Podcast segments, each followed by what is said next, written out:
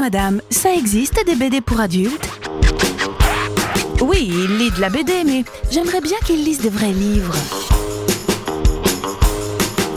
Toutes les semaines, au moins une BD à lire, c'est Parlons BD sur Sun.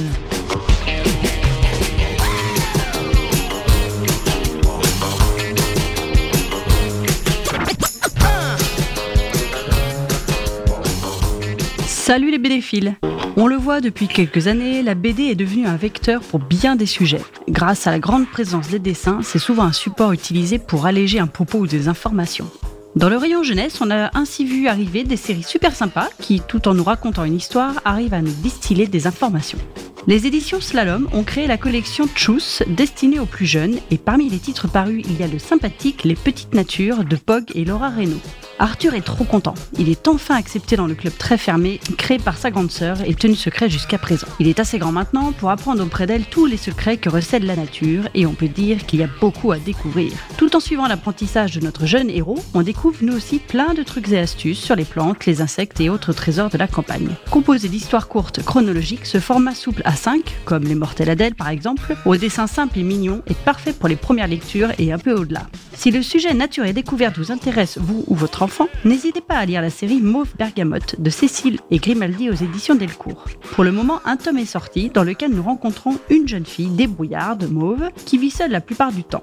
Enfin seule, à peine, car elle est chaperonnée par un drôle de personnage nommé Crookneck, dont la particularité est d'avoir une tête de citrouille. Mais dans l'univers de Mauve, ce n'est pas un souci. Elle se fait bien livrer le courrier par un blaireau.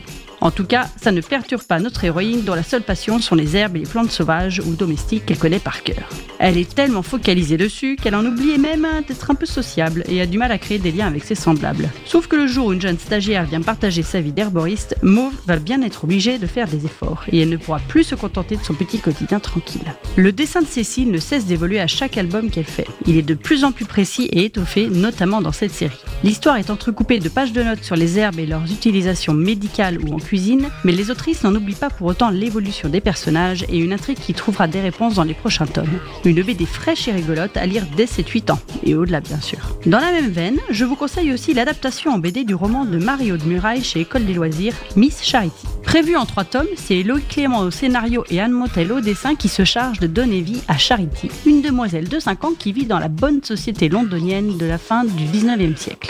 Avec un père qui s'exprime peu et une mère très à cheval sur l'éducation et les bonnes manières de sa fille, Charity trouve parfois le temps long et un poil pénible. Elle rêve d'aller jouer avec des enfants de son âge, qu'elle ne voit jamais, et de sortir dans le jardin immense de la maison familiale.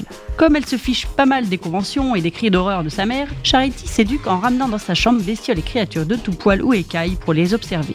La nature est une telle source de savoir. Heureusement, l'arrivée d'une gouvernante originale va agrémenter le quotidien de la jeune fille d'une curiosité insatiable.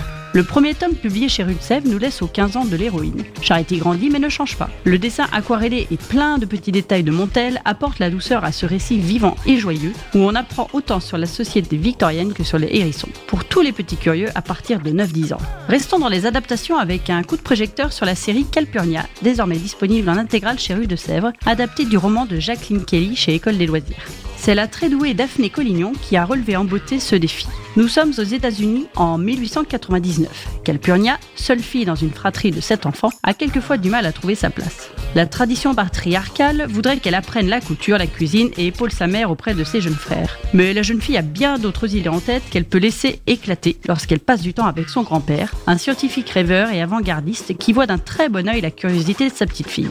Il la prend volontiers sous son aile, aux grandes dames de sa mère, et lui apprend comment observer la nature et plus généralement le monde qui l'entoure. Calpurnia n'en perd pas un mot et note tout ça sur des carnets qui font partie du récit. En grandissant, la jeune fille devra se confronter à d'autres préjugés et traditions, mais sa quête du savoir lui sera d'une grande aide pour gagner sa liberté. Daphné Collignon a su saisir toute la profondeur du roman et grâce à un dessin typé aux couleurs sépia, on est immédiatement plongé dans l'ambiance texane à l'aube du XXe siècle. Dans la lignée des albums présentés précédemment, Calpurnia s'adresse à un lectorat un peu plus âgé et peut aussi carrément plaire aux adultes à lire à partir de 12-13 ans. Apprendre en même temps que toutes ces héroïnes, là est le challenge des BD présentés aujourd'hui. Elles vous feront en tout cas passer un super moment de lecture. Livre comme l'air, c'est juste après. Je vous donne donc rendez-vous la semaine prochaine à la même heure. Parlons BD tous les lundis à 17h15 sur Sun.